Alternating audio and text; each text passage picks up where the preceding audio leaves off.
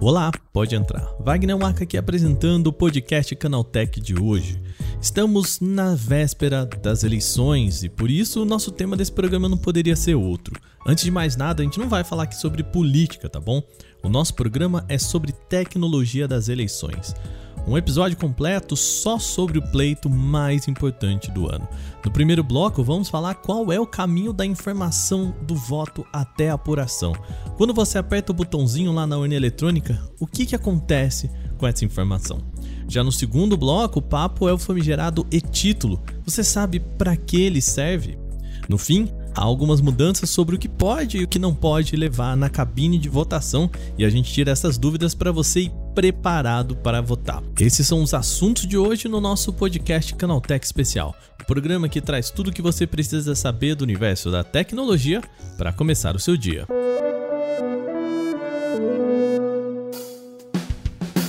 Olá, seja bem-vindo e bem-vinda ao nosso podcast Canaltech, o programa diário que atualiza você das discussões mais relevantes do mundo da tecnologia. De terça a sábado, a partir das 7 horas da manhã, tem os três acontecimentos tecnológicos aprofundados aí no seu ouvido. Lembrando agora, de domingo, a gente tem o nosso Vale Play, o nosso programa sobre entretenimento aqui nesse feed. E amanhã tem programa novo, tá? Já tá gravado para vocês curtirem amanhã às 7 horas aí também no seu feed. Lembrando que de segunda-feira a gente tem o nosso Porta 101 e também, já vou dar um spoiler, tá? Na semana que vem a gente vai falar sobre dublagem. Tá muito legal esse programa também. Beleza? Então segue a gente aí no seu agregador de podcasts para você sempre receber uma notificação quando a gente postar algo novo por lá. Beleza? Sem mais, então vamos agora para o nosso primeiro tema do dia.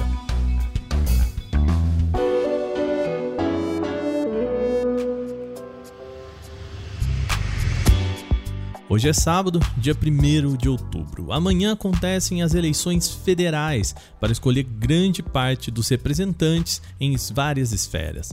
O que nos interessa aqui é saber qual é o caminho pelo qual passa o seu voto. O Tribunal Superior Eleitoral, o TSE, tem um site dedicado a apresentar esses dados. A gente mergulhou lá, vamos contar para vocês. O primeiro ponto é saber que a urna eletrônica não é conectada à internet. A ideia aqui é exatamente evitar fragilidades e possíveis ataques externos. Tá, então você que está por aí ouvindo esse podcast pode perguntar como que os números que eu coloquei lá na urna então vão ser tirados dela se ela não está conectada à internet. Bom, os votos são gravados individualmente e ligados aos seus dados, só que de forma criptografada, ou seja, embaralhada. E a ideia também é fazer o voto ser secreto, manter esse voto secreto. O que fica dentro da urna é chamado de registro digital de voto e que é assinado digitalmente. Ou seja, além da criptografia, possui um hash. E esse hash é tipo uma impressão digital atrelada ao seu voto. A função dele é impedir alterações. Quando você coloca os números lá e é criado esse registro, ele fica armazenado em duas memórias dentro da urna eletrônica. Uma é a memória interna, voltada para backup, e a outra é uma memória que parece um pendrivezinho, que essa sim é que vai ser ligada ao sistema de apuração. Agora, o que acontece é a soma de todos os boletins de urna. E como os boletins de urna são colados na porta das sessões eleitorais, é possível somar esses resultados assim que a votação é encerrada e conferir com a totalização da Justiça Eleitoral. Os votos totais de cada urna, portanto, podem ser transferidos de alguns locais específicos. Pode ser do próprio local de votação ou levado para um centro de transmissão.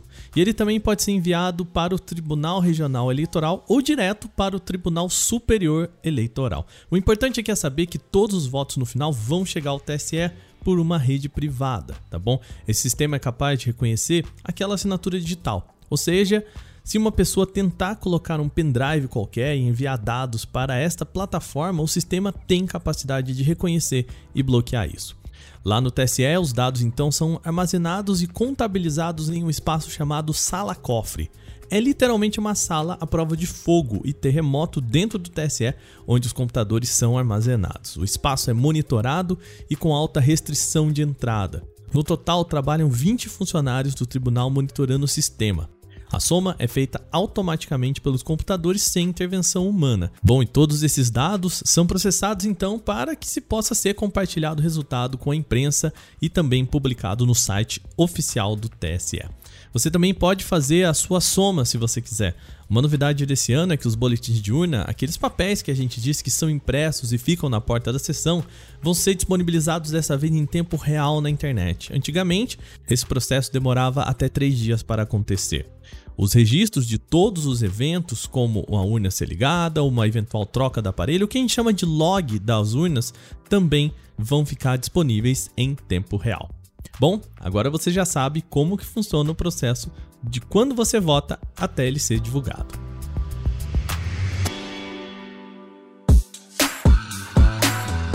Segundo bloco, agora o nosso assunto é o e-título, esse novo documento que é basicamente uma versão digital do título de eleitor. O documento está disponível para Android e iOS e é bem fácil de baixar. Contudo, ó, tem um cuidadinho que você tem que ter, tá? Só faça o download nas lojas oficiais Google Play e App Store. Se preferir, eu vou deixar o link aqui de ambos para você na descrição desse podcast para você não cair em nenhum erro ou clicar em um link malicioso, beleza? Baixado o aplicativo, então, você tem acesso a algumas informações importantes para o dia da votação. A função principal do seu título de eleitor é verificar os dados de zona e sessão eleitoral. Aliás, basicamente, o documento serve só para isso, tá? Relembrando que, caso você ainda não tenha gravado a sua biometria, também não precisa se preocupar. O título continua válido para as eleições desse ano. E outro aviso importante é que você só tem até hoje, sábado, dia 1 de outubro, para fazer o download desses aplicativos nas duas lojas. O TSE decidiu por retirar o aplicativo das plataformas no dia do pleito para evitar congestionamento de downloads e também estimular a população já ir preparada para a votação. Por fim, vale lembrar que o título de eleitor ou o e-título não são documentos obrigatórios para a votação, tá? Se você esqueceu ou não achou o seu título, também pode procurar o seu local de votação no site do TSE, é bem fácil. Eu vou deixar o link aqui na descrição desse programa. Você só precisa do seu CPF, da sua data de nascimento e do nome da sua mãe.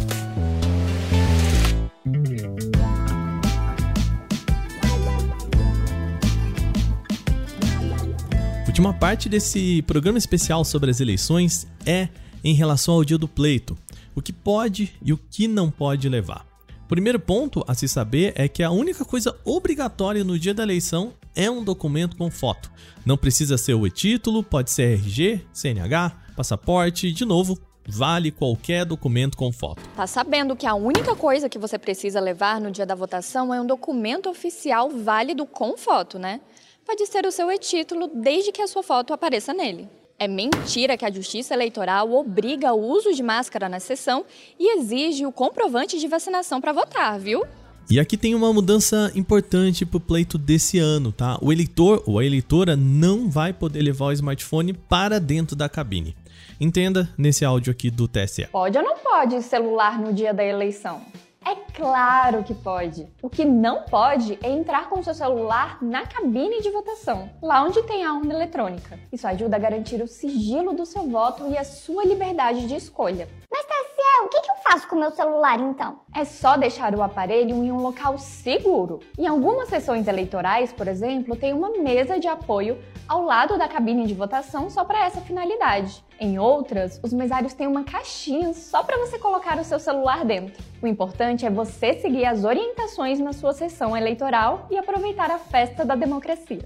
Você que está pensando em levar, portanto, o e-título no smartphone, fica tranquilo. Você pode apresentar o documento na sua sessão sem problemas. Aí é só deixar o smartphone de lado na hora que você for entrar na cabine na hora da votação. Beleza? Pode levar até lá, mas na hora de entrar na cabine tem que ficar de fora. O que nos leva também para uma outra dica. Você não vai poder usar o smartphone para buscar os números dos candidatos lá na frente da urna. Então a solução é o velho e bom papel. Leve a sua colinha feita mesmo no papel e caneta para não perder tempo na frente da urna, tá bom? A sequência da votação é a seguinte: a ordem de votação é essa. O primeiro voto é para deputada ou deputado federal. O segundo voto para deputada ou deputado estadual ou distrital. Já o terceiro cargo é senadora ou senador. O quarto, governadora ou governador. E por último, presidente da República.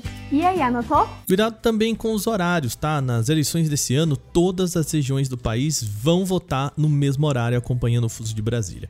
Isso significa que cidades com fusos diferentes terão menos tempo de votação. Ou seja, são todos os municípios do Acre, Mato Grosso, Mato Grosso do Sul, Rondônia e Roraima, além de 62 cidades do Amazonas e o distrito de Fernando de Noronha, em Pernambuco. A votação vai acontecer no dia 2 de outubro, das 8 às 5, portanto, 8 da manhã, 5 da tarde, no horário de Brasília. De novo, das 8 da manhã às 5 da tarde, no horário de Brasília. Para esses lugares em específico, vamos aqui. No Acre vai ser das 6 da manhã até as 3 da tarde. No Amazonas, nos municípios de Amaturá, Atalaia do Norte, Benjamin Constante, Eirunepé, Envira, Guajará, Ipixuna, Itamaraty, Jutaí, Tabatinga e São Paulo de Olivença, começa às 6 e termina às 3 também. Os outros 51 municípios do Amazonas começa um pouquinho mais tarde, às 7 horas e vai também uma hora mais tarde até às 4 horas da tarde, das 7 às 4. Mato Grosso, Mato Grosso do Sul, Rondônia e Roraima também acompanham esse horário. Começa às 7 a votação e vai até às 4 da tarde. Fernando de Noronha começa às 9 e vai até às 6 da tarde. Com todas essas informações, eu acredito que você tem tudo o que precisa para votar tranquilamente nesse domingo. Uma boa sorte para você. Bom, agora terminadas as principais notícias de hoje, vamos para o nosso quadro Aconteceu também.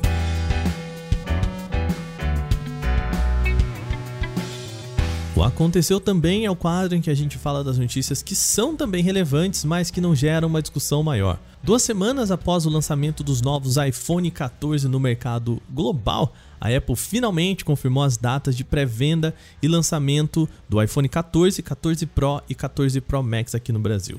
Além disso, o novo Apple Watch Ultra, relógio mais resistente da empresa, também vai ser lançado por aqui. Vamos lá. A pré-venda dos três modelos citados começa no dia 7 de outubro, com disponibilidade na semana seguinte, a partir do dia 14 de outubro. Fica fora da lista o novo iPhone 14 Plus, que não possui previsão de lançamento no Brasil. Lá fora, ele vai ser vendido a partir do dia 7 de outubro.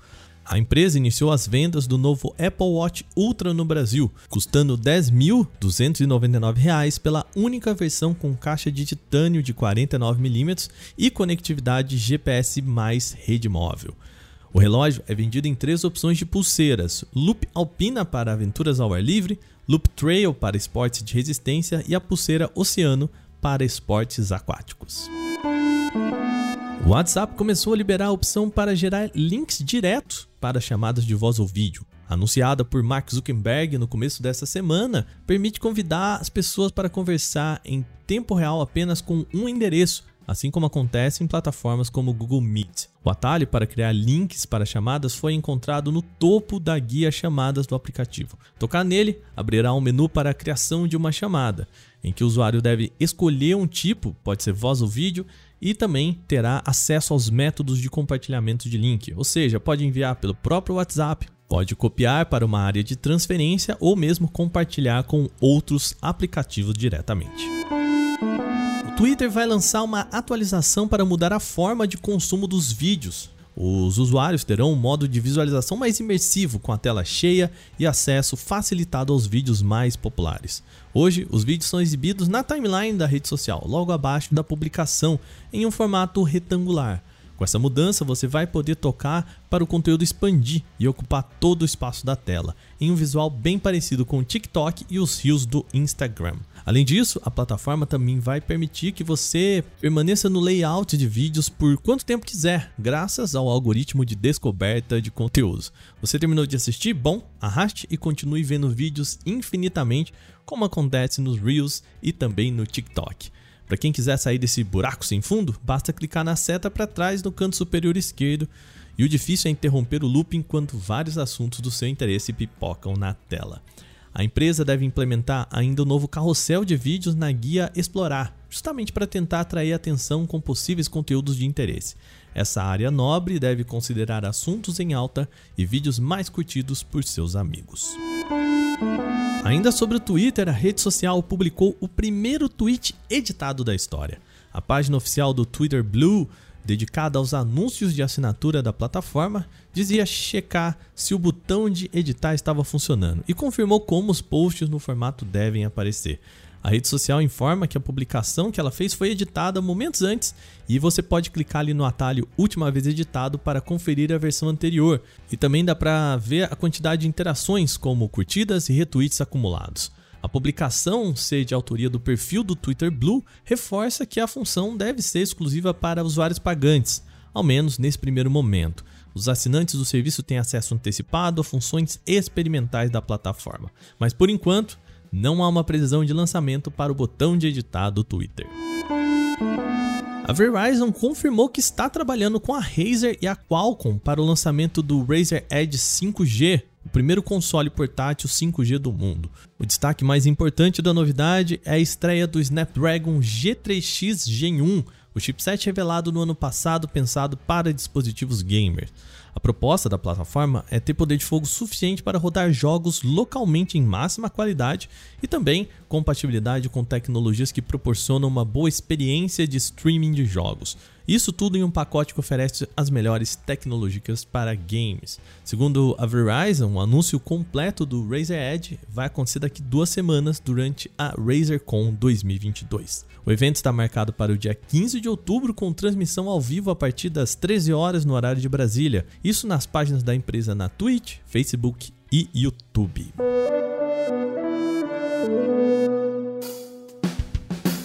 Bom, com essas notícias, o nosso podcast de hoje vai chegando ao fim. Lembre-se de seguir a gente e deixar uma avaliação em seu agregador de podcast se você utiliza um. É sempre bom lembrar que os dias da publicação do nosso programa são de terça a sábado, com as notícias, e também no domingo, aquele momento relax com o nosso Vale Play podcast sobre entretenimento cultura pop. Isso sempre às 7 horas da manhã para acompanhar o seu cafezinho. Esse episódio foi roteirizado, apresentado e editado por mim, Wagner Waka, com a coordenação de Patrícia Gnipper. O programa também contou com reportagens de Douglas Siriaco, Alveni Lisboa, Igor Almenara, Renan da Silvadores e Victor Carvalho. O programa também usou áudios oficiais do Tribunal Superior Eleitoral. A revisão de áudio é da dupla Gabriel Rime e Mari Capetinga e a trilha sonora é uma criação de Guilherme Zomer. Agora a gente vai ficando por aqui. Um bom sábado para você e um bom domingo. Espero que o seu domingo de votação seja tranquilo e que você possa exercer o seu direito de voto de forma pacífica e segura. Um bom domingo de votação para vocês. Até lá. Tchau, tchau.